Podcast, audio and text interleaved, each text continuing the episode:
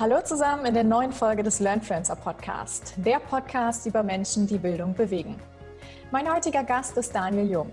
Er beschreibt sich als Mathe-Rockstar, New Learning Entrepreneur und Bildungsarchitekt. Was hinter diesen Begriffen steckt und wie er Bildung der Zukunft sieht, erfahrt ihr in der heutigen Folge. Hinterlasst mir gerne ein Feedback auf den bekannten Social-Media-Plattformen. Nun aber viel Spaß bei der neuen Folge.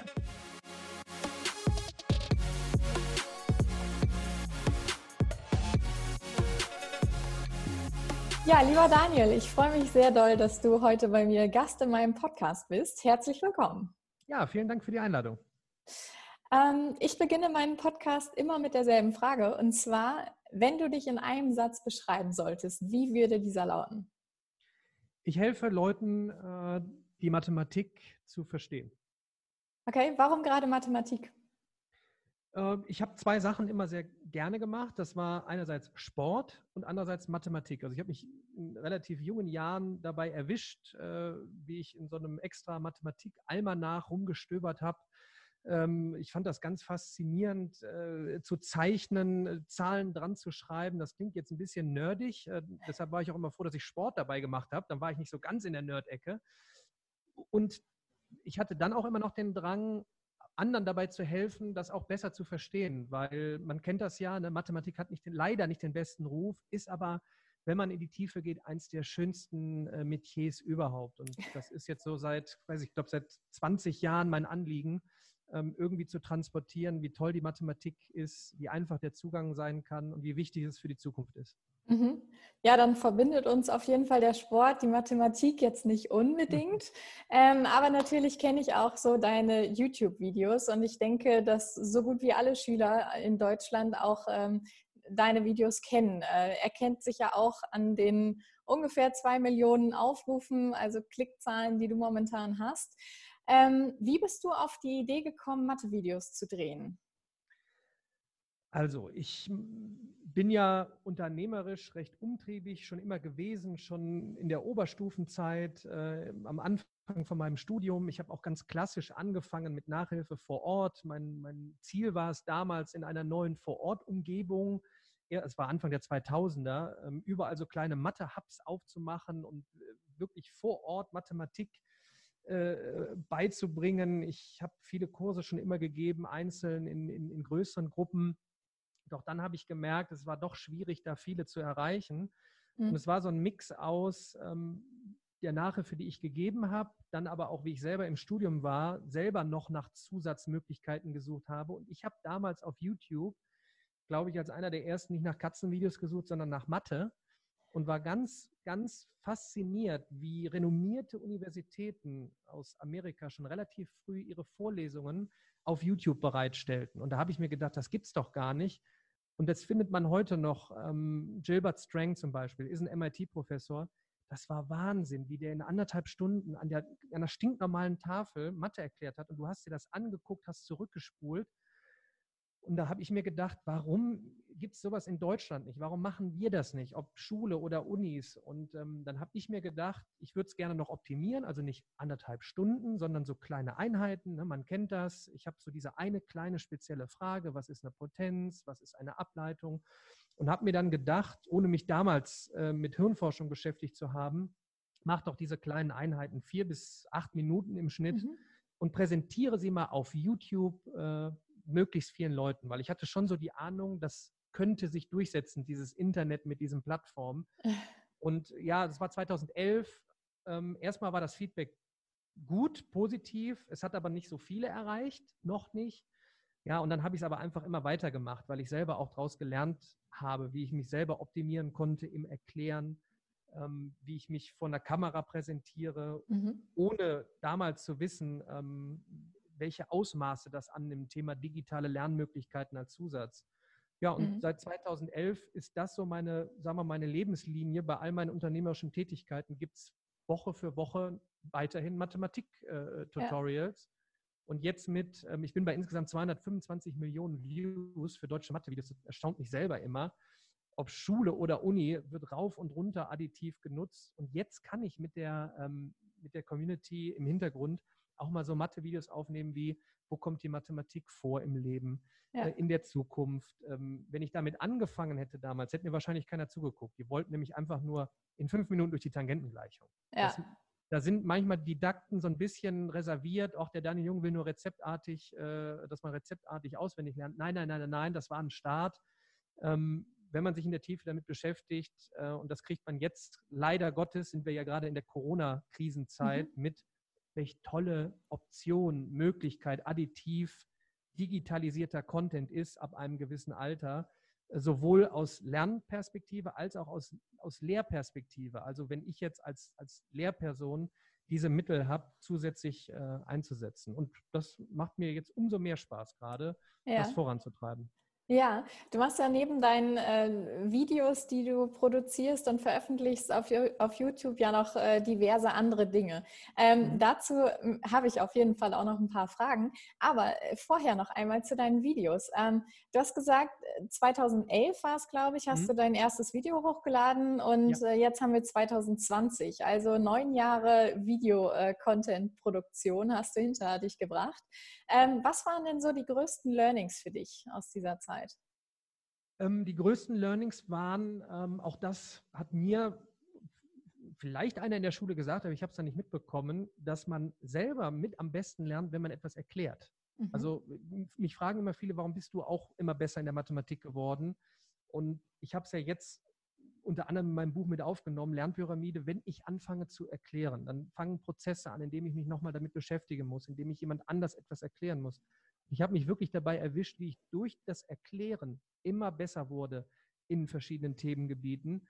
Und natürlich ein Learning, ähm, welch fantastische Möglichkeiten das Internet und vor allen Dingen soziale Netzwerke bieten, viele, viele, viele Menschen zu erreichen mit Wissenscontent. Klar, ähm, da ist viel Schrott und Müll mit dabei. Und mhm. ich posaune ja aber nach draußen. Es ist auch eine Riesenchance für alle die, die etwas mitgeben wollen, ob in Mathe, Physik, Bio, was auch immer. Geht raus, nutzt diese Möglichkeiten, nicht nur YouTube, sondern auch andere Netzwerke, um am Ende des Tages dann vielleicht auch nicht nur Leute zu erreichen und in, in, in Themen besser zu machen, sondern am Ende des Tages auch für sich selber eine Aufmerksamkeit zu bekommen, um vielleicht auch ein Geschäftsmodell äh, äh draus zu machen. Ähm, mhm. und das Geschäftsmodell muss nicht unbedingt Bildung sein, sondern hier geht es auch um Unternehmerzukunft. Ja. Und 2011 war das noch, also prähistorisch äh, ja. im Sinne von Social Media und Marketing und Möglichkeit, Menschen zu erreichen und zu mhm. begeistern. Ja, ja, das glaube ich. ähm, Du hast ja gerade eben schon so den additiven Charakter angesprochen von mhm. Lernvideos und dir wird ja auch manchmal die Kritik entgegengebracht, dass äh, gerade so kurze Lernvideos jetzt nicht, äh, also dieses Bulimie-Lernen beispielsweise befördern könnten. Wie entgegnest du denn so einer Kritik und welche Lösungen hast du für dich daraus gezogen? Ja, das, das Schöne ist, ähm, und ich bin nochmal in die Tiefe gegangen im Zuge von meinem Buch. Ich habe ja schon seit Jahren äh, das Buch Die Khan Academy empfohlen. Die, das mhm. war schon 2013 äh, draußen, wo Sal Khan, äh, der jetzt gerade so mit der Khan Academy das weltweit größte Klassenzimmer gerade leitet, schon verschiedenste Studien auch angesprochen hat mit Kleinteiligkeitslernen, ähm, mit Aufmerksamkeitsspanne. Mhm. Ähm, also ich glaube, viele gehen oftmals rein und sehen erstmal das Negative. Wenn ich natürlich sehe, oh, da hat jetzt einer zehn Videos geguckt und hat rezeptartig einfach nur einen Weg auswendig gelernt, ähm, dann ist das nicht das Optimum. Dann frage ich mich aber, sind wir vielleicht im Jahr 2020 noch nicht so weit, dass wir die Prüfungen mal ändern müssen? Also mhm. natürlich müssen wir auf das Verstehen gehen. Und wer sich in der Tiefe meine Videos, aber auch meine Plattform anschaut, oben drüber schwebt immer Verstehen ist das neue Lernen eigentlich. So, das heißt, ich sehe ja in den Videos auch zu, hast du drüber nachgedacht? Halt das Video nochmal an, guck nochmal von vorne. Mhm. Und ich sage dann immer, schaut in meine, meine Feedback-Schleifen, die alle öffentlich zu ja. sehen sind, vor allen Dingen über YouTube, wie da wirklich Leute schreiben, ich habe nicht nur das da verstanden in dem Themengebiet, ich habe sogar Spaß dran gefunden an der Mathematik. So, und das ist oftmals nicht nur ein einzelnes Video, das ist dann eine Abfolge von mehreren Videos. Dann hat man sich noch ausgetauscht mit jemandem digital. Und so sage ich immer, ja, wir, wir leben leider Gottes in einem Prüfungszeitalter des Bulimie-Lernens, dann sollten wir halt drüber nachdenken, wie ändern wir jetzt mal diese ganzen Prozesse, mhm. wo wir ja eigentlich schon bei der Zukunft von Arbeiten und Lernen sind. Ja. Ähm, gerade sich nur voll dröhnen mit Wissen äh, wird nicht mehr reichen, sondern wir müssen Dinge verstehen, Zusammenhänge äh, analysieren können. Und da ist das Video ein super additives Mittel. Und mhm. diese kleinen Einheiten ermöglichen es halt, Wissenslücken passgenau zu schließen, um Schritt für Schritt iterativ zum Lernerfolg zu kommen. Das heißt, man sollte so ein kleines Video, nochmal eine Absprache über einen Messenger, einen kleinen Test vielleicht zwischendurch, da stehen wir ja ganz am Anfang, einfach mhm. so sehen als, als additive Möglichkeit auf einem Lernpfad zum Verständnis hin ja, und so sage ich ja. immer, ich denke mal, wir sollten darüber hinaus sein jetzt in 2020 und ja. eher darüber nachdenken, wie nutzen wir diese ganzen Möglichkeiten, die jetzt da sind. Ja, war das auch ein Grund äh, dafür, dass du beispielsweise die Plattform mathefragen.de oder mittlerweile auch ähm, diverse weitere ins Leben gerufen hast? Ja, ja, ganz wichtig, wieder durch meine unternehmerischen Tätigkeiten konnte ich es mhm. mir erlauben, da wirklich viel zu investieren, komplett äh, kostenlos, keine versteckte Werbung dahinter und ganz intuitiv Lerner und Helfer zusammengebracht. Denn du kannst dir vorstellen, jetzt mit insgesamt 225 Millionen Views, da ja. kommen auch viele Fragen. Kannst du mal eben das lösen? Ich habe noch eine spezielle Frage da. Ich habe hier gerade eine Aufgabe und komm, ich, hab, ich dachte, ich hätte es verstanden, aber ich komme jetzt gerade nicht weiter. Und da sind mir natürlich, äh, irgendwann ist der Tag dann auch zu Ende. Dann habe ich mir gedacht, ja. dann doch eine Plattform geben, wo man schnell mit Lernen, mit Helfern zusammenkommt. Das ist wirklich fantastisch zu sehen, wie sich eine Community entwickelt hat, wo Studenten reinhüpfen, wo aber auch jetzt Lehrer reinhüpfen und ja. schnell mit, einer, mit einem Fragenden zusammenkommen, weil bei allem Fortschritt, und ich mache viel auch in diesem Bereich Künstliche Intelligenz, ganz mhm. schwieriges Thema, ähm, ganz spezielle Probleme kann nur der Mensch äh, da reinhüpfen und wirklich dann dich abholen, verstehen, wo dein Verständnisproblem ist und dir dann helfen. Und mhm. ähm, deshalb war es für mich zwangsläufig auch nur so, dass ich dann physikfragen.de informatikfragen.de ja. aufgebaut habe und dann einfach hier eine Plattform biete, kommt intuitiv zusammen digital. Und gerade jetzt in Corona-Zeit ist es so entspannt. Ne? Also man, man schaut sich ein Erklärvideo an, man hat Aufgaben geschickt bekommen mhm. vom Lehrer, dann hat man noch eine spezielle Frage, hüpft eben rein, man klärt die und auf einmal äh, hat man einen Verständniserfolg. Ne? Ja. Und ähm, sollten wir jetzt lieber überlegen, ich bin großer, großer Fan der, ähm, der vor Ort Phase. Also wir kommen vor Ort zusammen und können jetzt halt darüber nachdenken, was werden wir in Zukunft denn vor Ort machen, statt einem, wie im alten System, einer Druckbetankung von Wissen. Und ich finde das sehr, sehr spannend gerade, die Phase. Mhm. Ja, auf jeden Fall äh, kann ich nur bestätigen. Äh, vor allem ähm, ist gerade auch so, so eine Phase ähm, der Euphorie zu spüren, finde ich, und der, ähm, ja, des Blicks nach vorne, wie sich das Bildungssystem äh, weiterentwickeln ja. kann. Das äh, würde ich nur bestätigen wollen. Ähm, auf deiner Homepage äh, wirst du unter anderem beschrieben als New Learning Entrepreneur und Bildungsarchitekt. Äh, mhm. Was verstehst du darunter?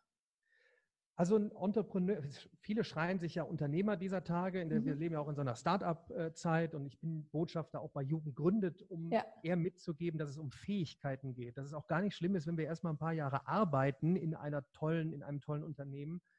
Nur die Art, wie wir arbeiten, wird Züge annehmen, wie man das jetzt aus dieser Start-up-Welt äh, kennt. Wie werden wir zusammenarbeiten in kurzer Zeit, in mhm. kleinen mhm. Teams?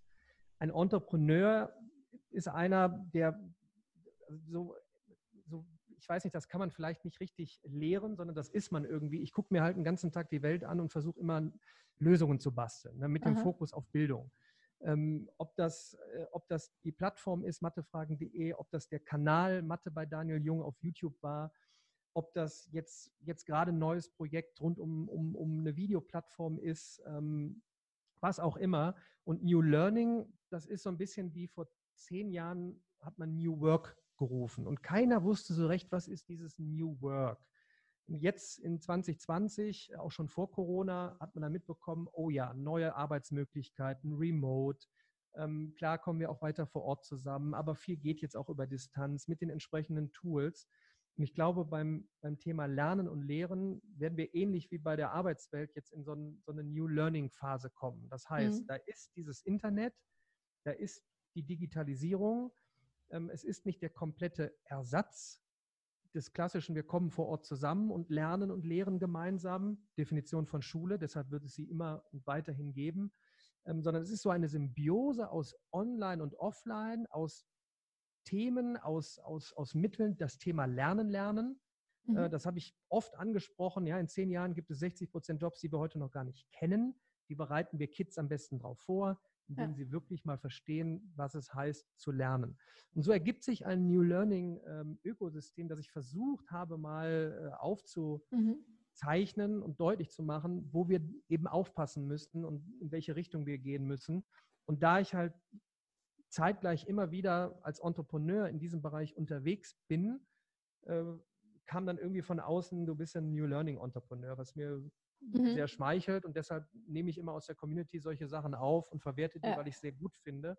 Und ich glaube, wir sind ja bekannt als Land der Dichter und Denker, aber auch der ähm, Architekten. Und ich glaube, wenn wir im Bereich Bildung jetzt mal mutig sind und neue Dinge probieren, können wir, glaube ich, auch gegen das, was da aus China und USA an Plattformen kommt, vielleicht selber mal mit dem, mit dem, äh, mit unserem Schlachtschiff Bildung nach vorne gehen, dem wir jetzt ja. mal wirklich Vorgaben geben. Und da versuche ich mein Bestes, über auch die Mathematik hinaus, Content zu produzieren und zu sagen, hey, wir, wir haben hier jetzt echt tolle Möglichkeiten. Let's go. Ja, ähm, du gibst mir gerade eine wunderbare Vorlage, denn ich habe in deinem äh, Buch Let's Rock Education ähm, eine Textpassage gefunden, die ich sehr interessant fand ähm, und die ich gerne einmal kurz vorlesen würde. Äh, und zwar geht es da um die Frage, wer reformiert das Schulsystem? Und zwar schreibst du, versuchen wir Investoren zu finden, die bereit sind, Unsummen in neue Bildungsexperimente zu stecken, um in Deutschland endlich etwas zu schaffen, das mit den, mit den Big Companies aus den USA und China mithalten kann Bisher ist das ein unwahrscheinliches Szenario. Und dann weiter, schade, ich träume wirklich davon, einfach mal mit richtig viel Geld etwas auszuprobieren. Was wäre denn dieses etwas, was du gerne ausprobieren würdest? Dafür müsst ihr, könnt ihr mich einfach verfolgen, äh, ob in meinen Socials oder meinem Podcast. Ich lebe das vor. Äh, wie ich vorhin sagte, ähm, ich habe selber eine kleine Beteiligungsfirma gegründet. Ich sage extra klein, weil mir hier Mittel fehlen, in, in Summen von mehreren Millionen zu investieren, was ich aber machen würde, wenn ich es hätte, mit dem Fokus auf Bildung. Äh, ich erlebe es mit meinem Team zum Beispiel für mathefragen.de, wie du dich entfalten äh, kannst, wo ich halt komplett in, in, ähm, in die Vorleistung gegangen bin, monetär, um mhm. zu sagen, du hast einen Developer, du hast einen, der die Mathe-Community leitet, du hast jemanden, der sich um Recherche kümmert und wir können einfach unserer Kreativität freien Lauf lassen. Ja, also wir testen neue kleine Klassenräume aus, wir testen Zusatzfeatures aus. Und man möge sich jetzt nur vorstellen, bei, bei diesem Gedankengut, was ja in uns brennt, wenn wir jetzt sagen würden, so jetzt, jetzt packen wir mal ein paar Millionen Euro wirklich in, in, in tolle Köpfe, die tolle Ideen haben, aber auch ausprobieren können und nicht für sich selber äh, versuchen müssen, die nächste, keine Ahnung, Steuerrunde zu überleben. Ja, das mhm. sind wir ja eigentlich bei dem Thema Gründerkultur in ja. Deutschland. Ähm, nicht jeder muss auf Teufel komm raus äh, gründen, hatte ich ja gesagt. Aber wir haben tolle Mentoren, wo man einen, einen ich sag mal, einen, einen Deckmantel bauen könnte und finanziell dafür sorgen könnte, könnte jetzt spielt mal ein bisschen rum, was sind eure Ideen? Und ich sage mal, über die Bildung hinaus haben wir da grundsätzlich ein Problem in Deutschland, was mhm. ja auch viele der führenden äh, Investoren da draußen, äh, außer ob das ein Frank Thelen jetzt ist, man mhm. belegt es ja, wir brauchen hier Investitionen und zwar in die neuen Köpfe von morgen. Und ich kann da auch nur mein Bestes äh, für tun, um zu gucken, wo kann ich unterstützen, wo kann ich mit dabei sein. Äh, ich kriege viele Anfragen äh, von tollen Ideen. Leider bin ich dann irgendwann auch vom Tag her ähm, überladen und ähm, ja, ich träume davon, keine Ahnung, wenn ich fünf bis zehn Jahre vorspule, dass wir ein tolles Ökosystem auch von, von Investmentgeldern haben, die es wirklich Menschen erlaubt, aus Deutschland heraus ihre Ideen nach vorne zu treiben. Mhm. Und ich weiß im Moment noch nicht, wo es herkommen soll. Ich rede mit vielen Unternehmern, äh, vielleicht da mal einen Spezialfonds für aufzumachen. Keine Ahnung, was passiert. Aber auch, das muss klar sein. Wir sind natürlich eine, eine, super Wirtschaftsnation, merken jetzt aber gerade vor allen Dingen mit der Autoindustrie, äh, da ist nicht mehr alles so ganz im, im, im, im Guten für die Zukunft. Und mhm. wir müssen jetzt nach vorne gehen. Und ich glaube, Bildung ist einfach eine riesen, riesen, riesen Chance. Ja, also ja. ich glaube, das Da Vinci-Institut hat gesagt, Prognose 2030, das erfolgreichste Unternehmen wird eine Online-Education-Firma sein. Mhm. Leider ist das im Moment wahrscheinlich eher Udacity, Coursera oder Udemy, also mhm. irgendwas, was aus, aus ja. den USA kommt. So, und jetzt sage ich mir, Mensch, wenn das eine deutsche Firma wäre, so, vielleicht bin ich dazu sehr Träumer und Visionär, aber ich gebe alles, das ja. mit voranzutreiben. Ja, super. Ähm, du hast ja in deinem Buch auch schon ähm, einige Impulse, Ideen aufgeschrieben, ähm, wie so ein New Learning Ökosystem, wie du es äh, genannt hast, aussehen könnte. Kannst du einfach mal so ein paar Ideen äh, mitgeben? Ja, mir ist vor allen Dingen immer wichtig, dass es nicht nur Ideen sind, sondern auch, dass ich viel davon wirklich auch getestet und probiert habe. Und ich fange mhm. mal mit etwas an, wo jetzt viele denken, das wird alles wahrscheinlich nur digitales, technologisches sein, äh, Architektur der Räumlichkeiten. Also ich habe vor, mhm. ich glaube, sechs Jahren hier in meinem, meiner wunderschönen Heimat Remscheid, einen, damals war die Idee, einen Co-Learning Space äh, errichtet. Ja, über mhm. zwei Etagen. Ich sitze jetzt auch hier gerade drin. Äh, immer noch abgeschlossene Räume, wo man zusammenkommt, aber in kleinen Teams, ähm, trifft auf öffn, äh, offene Räume, äh, auch völlig analog teilweise, wo man an die Tafel schreibt, dann aber auch wieder voll digitalisiert. Kameras stehen hier. Ich hatte damals schon ähm, den Ausruf für Schulen und für Unis, solche Mediaräume, ja, ähm, was früher mhm. der Informatikraum war, in der hintersten Ecke. Ne? Ja. Jetzt sind wir ja schon einen Schritt weiter. Videos produzieren. Ähm, wie hätte man so einen Raum nutzen können oder kann man einen Raum heute nutzen? Man kann mit einer Klasse ein Format machen, jeder erklärt jetzt mal etwas. Ne? Man wird mhm. besser, man lernt besser ähm, durchs Erklären, mit Hilfe vom entsprechenden Equipment. Also, auch die ganze Art, ich habe einfach Lust, hier reinzukommen. Die Leute kommen hier rein und sagen, meine Mitarbeiter, sie haben einfach Lust, hier reinzukommen, weil es einfach eine tolle Atmosphäre ist. So, man mhm. möge sich jetzt vorstellen, und auch das habe ich erwähnt, das passiert weltweit. Leider machen es Konzerne, die solche Umgebungen bauen. Ne? Wir sollten jetzt mal zusehen in Deutschland, dass wir solche neuen Orte bauen. Jetzt mhm. mag man sich vorstellen, jetzt kombinieren wir das mit ab einem gewissen Alter Zugang zu rasend schnellem Internet, tollen Devices, also ob Smartphone oder Tablet, aber ohne die ganze Zeit Ping, Ping, Ping, Ping, Ping, Ping, Ping, Ping, Ping und eine neue Nachricht, sondern.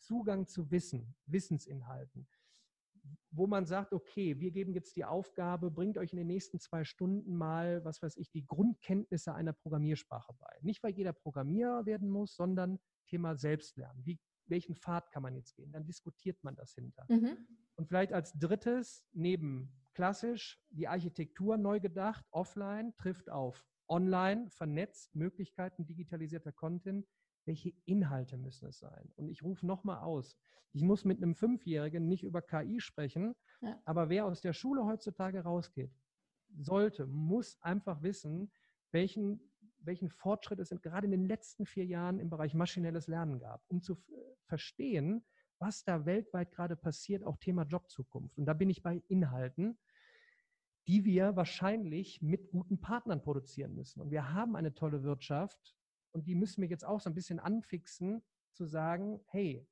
wer kann denn im Bereich KI tolle Inhalte produzieren, damit unsere Lehrerinnen und Lehrer und Schülerinnen und Schüler darauf Zugriff haben. Mhm. So, und das Ganze geht dann, und das würde jetzt zu lange dauern, wenn man in die Tiefe geht, wirklich zu Lerntechniken. Ja, welche ja. Studien gibt es?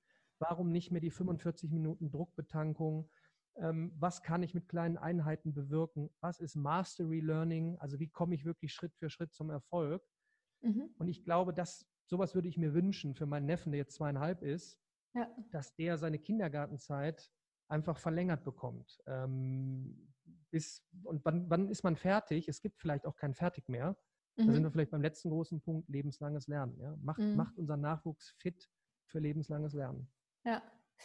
Du hast ja auch beispielsweise geschrieben, dass äh, vor allem die emotionale Intelligenz so wichtig sei. Und ähm, ja. bei verschiedenen Vorträgen, die ich so von dir gesehen habe, wo du vor Jugendlichen vor allem gesprochen hast, ja. ähm, hast du das auch immer stark betont. Warum gerade die emotionale Intelligenz? Auch das, wenn man, wenn man mal über den Teich hier schaut, es gibt in Amerika unglaublich viel, viele und tolle Formate, die ich in Deutschland auch vermisse wo wirklich sehr prominente Unternehmer zusammensitzen, immer tolle Gäste haben und wie viele wirklich, ähm, das ist jetzt ein Thema Recruiting und es geht ja hier mhm. auch um die mhm. Jobzukunft von unserem Nachwuchs. Wie durchlebe ich so einen Alltag? Ähm, warum glänze ich in, in diesem Zeitalter, wo wir jetzt äh, leben schon und das eigentlich schon seit mehreren Jahren. Ähm, es ist eigentlich das so das zweite Maschinenzeitalter, wo Maschinen eben lernen, intelligenter werden, uns Prozesse abnehmen, dieses klassische linke Gehirnhälfte, analytische mhm. und IQ und möglichst viel rein. Und wer wird Millionär? Äh, wir fragen ab, wie viel du hast. Ähm, Zusammenhänge verstehen, Empathie, das heißt, auf mein kleines Team, mit dem ich zusammenarbeite, eingehen. Ich als Projektleiter, wie handle ich verschiedene ähm, ähm, Generationen, die zusammenarbeiten? Ich als Firmenleiter, wie, wie arbeite ich mit meinen Mitarbeitern zusammen? Äh, wir sind nicht mehr in dem 80er, 90er Wall Street Hype und äh, Quartalzahlen, sondern wir gehen da über rechte Gehirnhälfte, Kreativität. Und das sage ich dann auch immer wieder, was Schule dann jetzt eben lernen muss, dass wir hergehen und sagen, Dinge hinterfragen, ausdiskutieren, in eine Diskussionsrunde zu gehen. Das wird so wertvoll sein.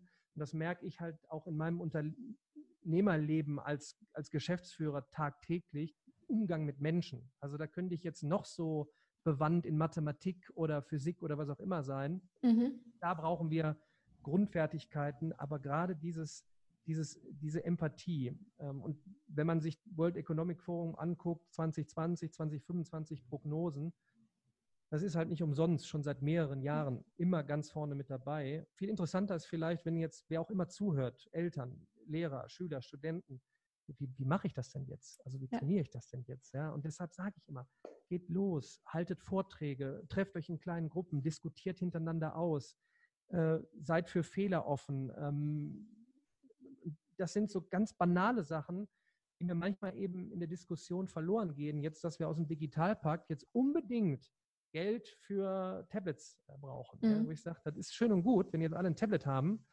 Und selbst wenn du einen rasend schnellen Internetzugang hast, dann brauchen wir trotzdem so, so banale Strategien. Wie kann ich an sowas rangehen, wie das Vortragen vor Menschen üben und hinterher in eine Diskussionsrunde gehen? Ja. Ähm, wenn ich das richtig verstanden habe, siehst du ja in diesem ähm, New Learning Ökosystem auch Lernorte außerhalb der Schule, aber die Schule als staatliche Institution bleibt ja trotzdem. Ähm, welche Rolle gibst du ihr denn?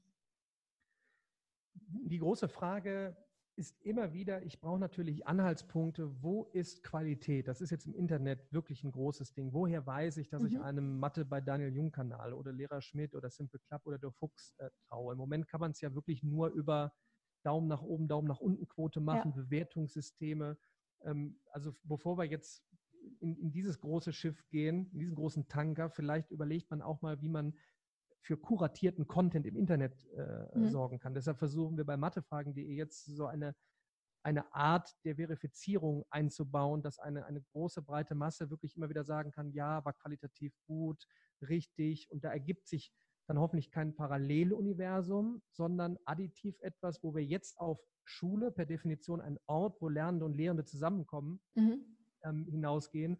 Und ich sage, ja, gut, da müssen wir darüber diskutieren, ähm, man sieht halt weltweit schon, wie sich alles so ein bisschen partiell auflöst. Damit meine ich eben, es gibt, wir sind nicht mehr abhängig von diesem einen Ort Schule, Uni und Bibliothek, mhm. sondern hier, ich habe hier wie eine kleine Schule, äh, keine Ahnung, du sitzt da gerade, das sieht jetzt so aus, als könnte man dort auch in der Umgebung lernen. Vielleicht ist das eine kleine Schule.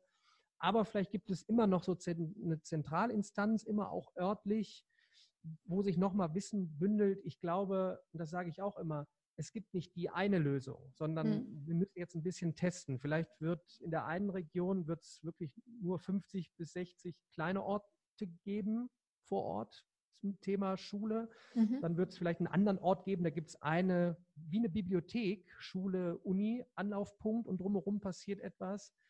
Ähm, ich glaube, das ist, das ist eben von der Definition her nicht mal eben so eingefangen. Ja ähm, wir sollten jetzt eher zusehen, dass wir testen. Also wirklich mal zu sagen, so, da ist jetzt die Schule immer noch in meinem Ort, ne? oder vier, fünf, sechs, wie viele Schulen auch immer.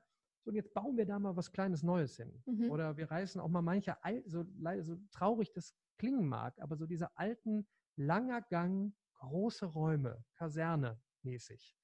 Das werden ja viele bestätigen. Dann möchte man auch nicht hingehen. Dann lasst uns doch mal jetzt mal mutig sein, abreißen und einen neuen Ort hin. Wir nennen den Schule, Mhm. Aber wir können uns mal so richtig frei gestalten. Ja? Also wir machen da mal was völlig Neues. Ja.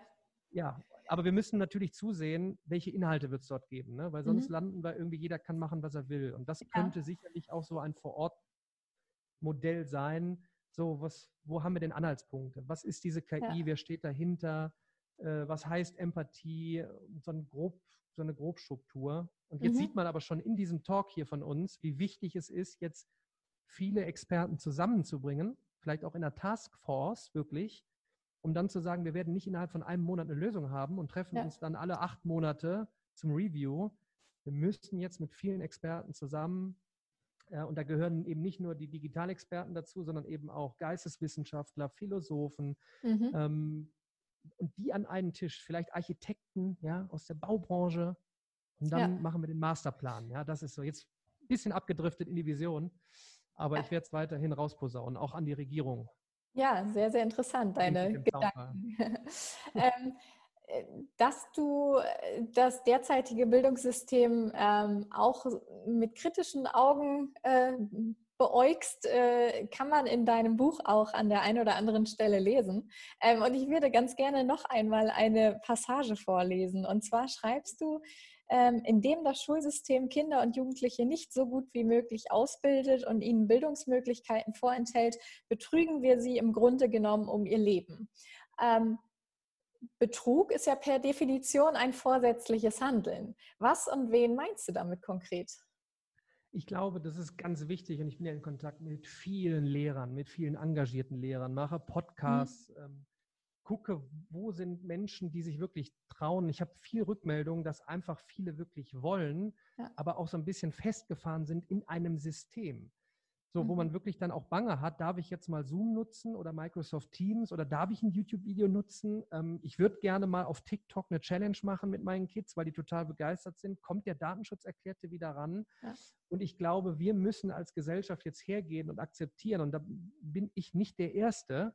Äh, und ich denke mal, in, gerade im Zuge von Corona haben wir jetzt gemerkt, wo überall Lücken sind, ähm, dass wir eher sagen, wir sollten jetzt mal Grund fundamental vom, vom Bildungssystem her nachdenken, wie das mhm. aufgebaut ist. Das heißt, geben wir eben nicht nur von Schülerinnen und Schülerseite oder Studentinnen und Studentenseite aus betrachtet, auch den Lehrerinnen und Lehrern und den Professorinnen und Professoren etwas an die Hand, wo man eben sagt, hier könnt ihr auch den Nachwuchs in die Zukunft äh, führen. Und ich glaube, da sind wir einfach jetzt festgefahren ähm, und alle werden es bestätigen. Und wenn man sich die großen Konzerne, die Tech-Konzerne anguckt, wie deren Recruiting Prozesse äh, ablaufen, mhm. wen suchen, was sie suchen, wie ein Recruiting äh, abläuft. Das hat nichts mehr damit zu tun, was wir so grundstrukturell gerade in Schule äh, machen. Mhm. Und ob man sich dann in den letzten Jahren Diskussionsrunden angeguckt hat äh, im, im, im, Fernsehen, Richard David Brecht war ja oft da, der kommt hier aus meiner Nachbarschaft äh, Solingen, kann ich auch nur noch mal bestätigen. Ähm, ich weiß gar nicht, wo er das gesagt beim Lanz, wenn wir uns jetzt zusammensetzen würden, wir beide von mir aus, ja, und kriegen unendlich viel Geld und würden Schulen neu bauen, mhm. dann würde das ja mit dem, was so gerade so flächendeckend da ist, nicht mehr viel damit zu tun haben. Es gibt sicherlich Pilotschulen, die tolle Arbeit leisten, aber wir müssen hier mal an die breite Masse denken. Und da mhm. haben wir ein Systemproblem. So, ja. und jetzt stellt sich für mich die Frage, wie knacken wir das auf, ohne jetzt die Chancen nicht zu nutzen, in der wir jetzt gerade sind, trotz eben leider einer Krise, ähm, und wir jetzt einfach wieder hergehen und sagen, ja, jetzt packen wir noch ein paar Gelder von A nach B und hier könnt ihr sie euch holen und vielleicht haben wir dann in einem halben Jahr überall Tablets. Aber mhm. wo ist der Weg? Wo ist, wo ist, wo haben wir von Grund auf äh, neu gedacht? Und ja. dafür brauchen wir jetzt wirklich einen Rums. Ja, du sagtest vorhin, ähm, man müsste Lehrkräften oder, oder denjenigen, die sich um die Bildung oder das Lernen äh, kümmern von Schülerinnen und Schülern, etwas an die Hand geben. Was wäre das denn konkret, deiner Meinung das nach? Erst, das erste wäre, und das ist, ich wiederhole mich da leider durch die Krise jetzt gekommen, ein bisschen, bisschen mehr äh, Spielraum zum Thema, wir mhm. testen jetzt mal YouTube-Tutorials. Also wirklich produziert welche und ladet die hoch und verschickt die als Link. Oder ich höre, dass, dass viele WhatsApp-Gruppen nutzen. Natürlich kann man das suboptimal sehen, weil wir wissen, was mit den Daten da passiert. Aber um eine schnelle, einfache Kommunikation zu haben und mal eben eine WhatsApp-Gruppe zu nutzen, ist doch nicht schlimm. Mhm. Ich hätte in der Zeit schon in den letzten zehn Jahren einen eigenen Messenger gebaut. Ja, wenn mhm. ich jetzt ein ganz großer Konzern gewesen wäre, hätte ich vor zehn Jahren gesagt, ich mache jetzt ressourcenfrei und baue, baue einen internen Messenger, der genauso einfach ist wie, wie WhatsApp. Fertig aus. Ist die, wäre die Geschichte schon erledigt. Mhm. Jetzt müssen wir halt darauf zurückgreifen und es gibt jetzt eben schon mehr Leine. Die Frage ist, wie sieht das jetzt in sechs bis zwölf Monaten aus? Ähm, da weiterhin getestet werden, darf man eben TikTok, das habe ich in meinem Buch auch erklärt, wo TikTok herkommt, schnellst wachsende App für unter 18-Jährige, steckt ein China-Konzern dahinter. Jo, was sollen wir machen? Ähm, alle Kids sind da. Also lasst sie mhm. uns doch dort abholen mit einer sogenannten Challenge. Da hat mal eine Lehrerin vor drei Jahren nach einem Workshop von mir eine Challenge gemacht in Deutsch die Kinder waren begeistert, sie war begeistert. Drei Wochen später musste sie alles wieder abschalten, weil eine Datenschutzbeauftragte oder ein Datenschutzbeauftragter in der Schule war. Ja. Riesenthema, ich unterstütze das und deshalb habe ich meine Plattform komplett eigen entwickelt mit absoluten höchsten Sicherheitsstandards. Aber die Kids gehen ja jetzt nicht mehr von den Netzwerken weg. Und die zwei mhm. großen Studien in den letzten sechs Monaten, ich glaube Körperstiftung und Rat der kulturellen Bildung, habe ich glaube ich auch im Buch drin, haben es mhm. nochmal belegt, die Kids sind A, auf diesen Netzwerken und B, konsumieren jetzt aber auch immer mehr Wissen. Ja. Also lasst uns doch da reingehen. Also gibt mehr Leine und sagt, noch haben wir eben nicht das WhatsApp für Schule und das YouTube für, für Uni und alle. Aber vielleicht können wir es nebenbei bauen und während der Zeit einfach sagen, nutzt diese Sachen und ich traue dann Lehrerinnen und Lehrern noch eher zu, dort kuratiert ranzugehen und die Schülerinnen und Schüler eben mitzunehmen äh, und dort auch mal kuratiert zu sagen, wo gute Inhalte sind. Und mhm. ich hätte zum Beispiel jetzt in der Corona-Zeit mal ein bisschen entstresst äh, und gesagt, passt mal auf, lieber Biokurs, schaut euch mal folgenden Vortrag auf YouTube zu Nanotechnologie, äh, trifft KI, trifft äh, Physik, trifft äh, Forschung in der Zukunft an. Ja. Und dann diskutieren wir in zwei Wochen äh, oder in einer Woche per Zoom, Microsoft, welchen Call auch immer, zusammen, was ihr da Neues mitgenommen habt. Und man wird merken, das war früher bei uns, glaube ich, die, nicht die Schul-AG, sondern die Projektwoche. Da konnten wir einfach mal, ah, da konnten wir einfach mal testen. Ja? ja. Guckt euch mal TED Talks an und dann reden wir einfach mal darüber. Und man wird so intrinsisch motiviert sein. Das sind so ganz banale Sachen, die man so toll jetzt umsetzen kann. Ich hoffe, sie bleiben jetzt auch. Mhm. Ja. Ja. So die Frage nach ähm, der Revolu Revolution der Bildung oder Revolution des Schulsystems ist ja auch eine ganz zentrale in deinem Buch. Ähm, und du sprachst ja vorhin auch selber schon von vielen engagierten Lehrern, die sich wirklich auf den Weg gemacht haben, zeitgemäße Bildung voranzutreiben. Ganze Schulen äh, haben sich auf den Weg gemacht. Äh, andererseits gibt es aber auch viele Bildungsinitiativen, die von außen versuchen, ähm, Schulen zu entwickeln. Ähm, und du schreibst in deinem Buch von einem Dschungel des Bildungsangebots. Ähm, was, was meinst du damit und wie erwartest du eine oder inwiefern ähm, sieht, sieht für dich eine Bildungsrevolution aus? Wow, direkt die ganz große Geschichte. Ah, ähm, ja. Also erstmal der Dschungel, ich glaube, da werde ich niemandem etwas Neues sagen. Mhm. Wenn man jetzt verstanden hat, wow, da ist tatsächlich so etwas wie Bildung, Bildungsinhalte in den sozialen Netzwerken, im Internet. Dann geht die Reise los und man sucht danach. So, und dann kommt, dann ploppt eins nach dem anderen auf. Hier ist das adaptive Lernbuch, dort ist das, dort ist der, dort ist jenes, dort ist die App.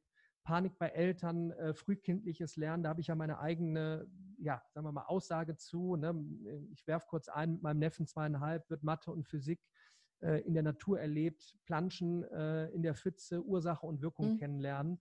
Riesenthema, will ich jetzt gar nicht das Fass aufmachen.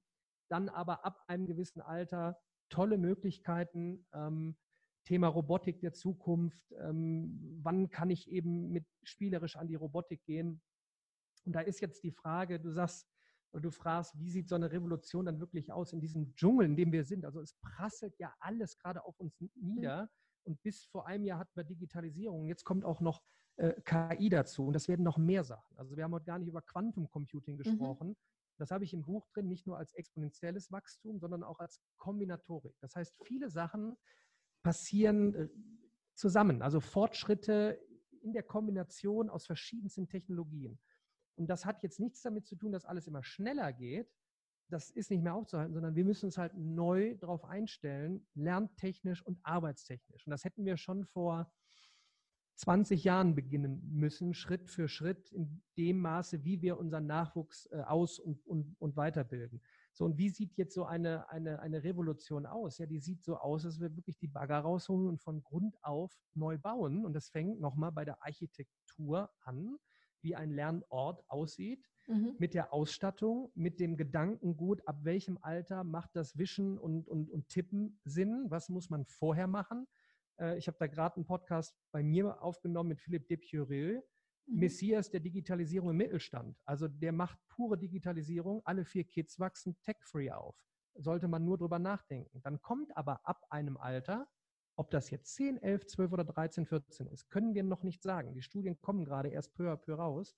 Aber ab dann, wie sieht dann so ein Alltag aus? Wie kann man spielerisch an die Zukunft gehen, indem man Robotik nutzt, äh, um auch Mathematik zu lernen. Ja, lass den Roboter mal im Quadrat fahren und mhm. programmier mhm. ihn dabei. Ähm, intuitiv. Ähm, du hast immer noch den Menschen dabei, der dir auf die Schulter klopft und sagt, hast du toll gemacht, jetzt lass uns mal drüber reden. Ab wann geht dann eine Art Universität los? Ähm, viele große Konzerne bauen ihre eigenen mhm. äh, Unis, weil dieses altgedröchte äh, drei Jahre, sechs Jahre Bachelor, ja. Master, haben wir da überhaupt noch die Zeit äh, dafür, jetzt auf drei oder fünf oder sechs Jahre irgendwas hinzumachen? Die Welt ändert sich schnell. Wie passen wir solche Modelle an? Mhm. Und das merkt man jetzt schon wieder, das ist so groß. Ja. Es gibt nicht die eine Lösung, sondern es erfordert wirklich auch die, die neuen Player, sage ich mal, mit ins Boot zu holen, auch von denen zu lernen. Also wir können ja. unsere Meinung zu Google, Apple, Facebook äh, und Co. haben. Selbst Netflix, was viele mhm. nicht verstehen, ist ein, ein KI-Konzern. Also die sind getrieben von künstlicher Intelligenz. Deshalb ja. kriegt man immer so tolle Vorschläge. Das könnte ein Film für dich sein. So, das müssen wir erstmal in der Diskussion mit aufnehmen und verstehen, dass dann eben die, die Zukunft jetzt gar nicht so wild ist, wenn wir, mhm. wenn, wenn wir darüber anfangen zu diskutieren. Und äh, wir werden jetzt wahrscheinlich nicht von heute auf morgen äh, überall neue Schulkomplexe bauen und äh, alles ist rosig. Mhm. Aber nochmal, allein die Tatsache, bestehende Sachen zu nutzen. Und da sind Anbieter in diesem Dschungel, die man vielleicht auch mal ausloten kann, wo man mal mit anfängt, ob ich das jetzt bin oder andere, die wirklich einen tollen Job machen, um dann zu sagen, dann holt die doch mal mit in die Schule. Mhm. Mach doch mal einen Simple Club Tag, einen Dorffuchs-Tag, einen, einen MyLab-Tag, ähm, einen Daniel Jung-Tag, was weiß ja. ich, um gemeinsam auf diese Gedankengänge äh, mhm. Äh, zu kommen und die anzustoßen und dann Schritt für Schritt halt noch den Rest mit zu bedenken. Aber ja. ich kann noch mal bekräftigen, das ist nicht von heute auf morgen gemacht. Man mhm. sieht es leider noch nicht so richtig. Ne? Also wir müssen jetzt wirklich mit mhm. Aufbruchstimmung, Mut zum Testen vorangehen. Welche Weichen müssten denn deiner Meinung nach seitens des Bundes oder der Länder gestellt werden, damit dieser neue Grundstein des Bildungssystems gelegt werden kann? Tja, wenn ich das wüsste, auch von der Seite hätte ich gesagt, mehr Leine äh, für mhm. Schulen, ganz klare Aussage, hey, liebe Schulen, hier in Baden-Württemberg, ihr dürft. Ja? Ihr dürft Lehrer Schmidt einladen, ihr dürft MyLab einladen, ihr dürft wen auch immer einladen, ähm, die, die da eigentlich in diesem Online-Bildungsdschungel was machen und ja eigentlich ne, so ein Cut und die sind da und wir sind hier zusammenführen. Ähm, die Mittel einfacher bereitstellen. Auch das äh, werden viele mhm. bestätigen. Mhm. jetzt haben wir irgendwie Zugriff auf, auf Milliarden von Euro, aber wie kommen wir denn dran? So, ja. wie kriegen wir das? Ich möchte, ich möchte in zwei Wochen möchte ich einen Robotiktag machen. So, wobei den da kann man auch schon viel günstiger äh, ran oder vielleicht bis ganz umsonst. Also allein diese, diese Aussage, testet, macht mal, macht mal mhm. von mir aus einen Tag in der Woche Schullabor. Ja, alles wird gecancelt, ja, keiner wird traurig sein, wenn man einen Tag flöten geht. Äh, an dem Tag guckt ihr euch TED Talks an, mhm. holt euch Unternehmer rein, da muss man wieder vorsichtig sein, holt euch ja. Online-Creator rein und da einfach zu sagen, und macht ihr das mal, weil ihr seid mhm. an der mhm. Basis. Und liebe Lehrer, wir haben es wir toll gemacht. Ihr, ihr, kriegt jetzt auf Knopfdruck, kriegt ihr eure 100.000 Euro an der Schule. Dann könnt ihr mal richtig, könnt ihr euch Roboter-Equipment holen, Test-Equipment. Ihr könnt und auch gerne mal den Leuten, die da draußen Geld verlangen, um vorbeizukommen. Ja, dieser Mythos, alles ist for free. Mhm. Ja, das ist schön, aber wenn Menschen da draußen auch wenig Zeit haben, ähm, warum denen nicht auch mal Geld zahlen? Wenn jetzt einer sagt, er hat seit Jahren etwas aufgebaut, dann bezahlen wir dem halt. Und das kann die Regierung doch machen. Ja? Holt mhm. die Experten doch rein und ladet euch einen Richard David Precht ein. Jetzt verfalle ich schon wieder in völlige Euphorie. ähm, also Leine, ge Leine geben ja. ja. und es einfach machen. Mhm. Ja, das würde natürlich auch die Arbeit äh, der, ja, nennen wir sie mal Vorreiterschulen oder engagierten Kolleginnen mm, und Kollegen ja. auch sehr, sehr bestärken. Ne? Ja. ja. genau. Ja, super. Vielen Dank für deine äh, Einblicke und deine ähm, Ideen, die du auch, an denen du auch hart arbeitest ähm, in der Umsetzung. Und ähm, ja, es ist sehr erfrischend, finde ich, immer wieder auch äh, eine Perspektive äh, von jemandem zu, zu erfahren, der nicht direkt aus dem Schulsystem ist. Äh, dafür steht mein Podcast ja auch so ein bisschen, dass ich mich auch mit jemandem unterhalte, der nicht direkt aus dem System, System kommt. Und deswegen äh, vielen Dank erstmal dafür. Ähm, ich beende mein, meine Interviews immer mit zwei ziemlich ähnlichen Fragen. Ähm, und zwar, welche drei Worte beschreiben die Zukunft der Bildung für dich am besten? Experimentell, Neugierde, Kreativität. Aha, warum gerade die drei Begriffe? Fiel mir jetzt gerade ein. Ich, äh, ich bin äh, der festen Überzeugung, deshalb habe ich Sir Ken Robinson, ähm, kann ich auch nur jedem empfehlen, sich die Vorträge, mhm. es sind, glaube ich, mit die meistgesehenen TED-Talks weltweit, wie er eine Flammenrede äh, hält, ähm, über Kreativität, ja. über, über, über Ent Entwicklung, über immer noch, was ist Bildung, also wo brauchen wir noch einen Ablauf, wo kann jetzt eben sich mal nicht einer selbst mhm. die Differentialrechnung von Grund auf neu bringen, beibringen, aber wo können wir sagen, hier könnt ihr euch entfalten, Spaß haben, intrinsisch motiviert sein. Das, ja. Deshalb waren das die Sachen. Ich habe sie auch gegen Ende zu meinem Buch mit drin, wo ich glaube, dass das hilft mir auch immer, immer weiter neugierig zu bleiben, mhm zu testen, experimentierfreudig zu sein, mal auf die, auf die Nase zu fallen, wieder aufzustehen und, und neue Dinge zu bauen. Ja. ja, super, vielen Dank. Letzte Frage. Ähm, gibt es Menschen, die dich auf deinem Weg besonders in, inspiriert haben, beziehungsweise immer noch inspirieren? Und ja, wenn ja, welche? ja, ja, genau. Also seit die, die mich verfolgen, wissen, dass meine größte Inspiration seit zweieinhalb Jahren mein Neffe ist, weil der mir nochmal einen Schub gegeben hat. Und da muss ich ganz ehrlich sagen, das war der Urgrund unter anderem, warum ich mich noch mehr mit Hirnforschung beschäftigt habe, frühkindliches Lernen, wo gehen wir hin? Äh, einfach toll zu sehen, äh, die Interaktion Mensch und Mensch, ähm, wo hat das maschinelle Lernen, die KI über Begrenzungen. Ähm, also wenn ich den sehe, das ist für mich auch immer, wenn ich da hingehe, das ist toll. Dann weiß ich auch immer, wofür ich arbeite, ja, für seine, für seine Zukunft. Und das ist eine unglaubliche Motivation. Ja. Und als zweites würde ich sagen, ähm, da bin ich aber ein bisschen vorsichtig, welche großen Unternehmer man weltweit immer nimmt als Vorbilder.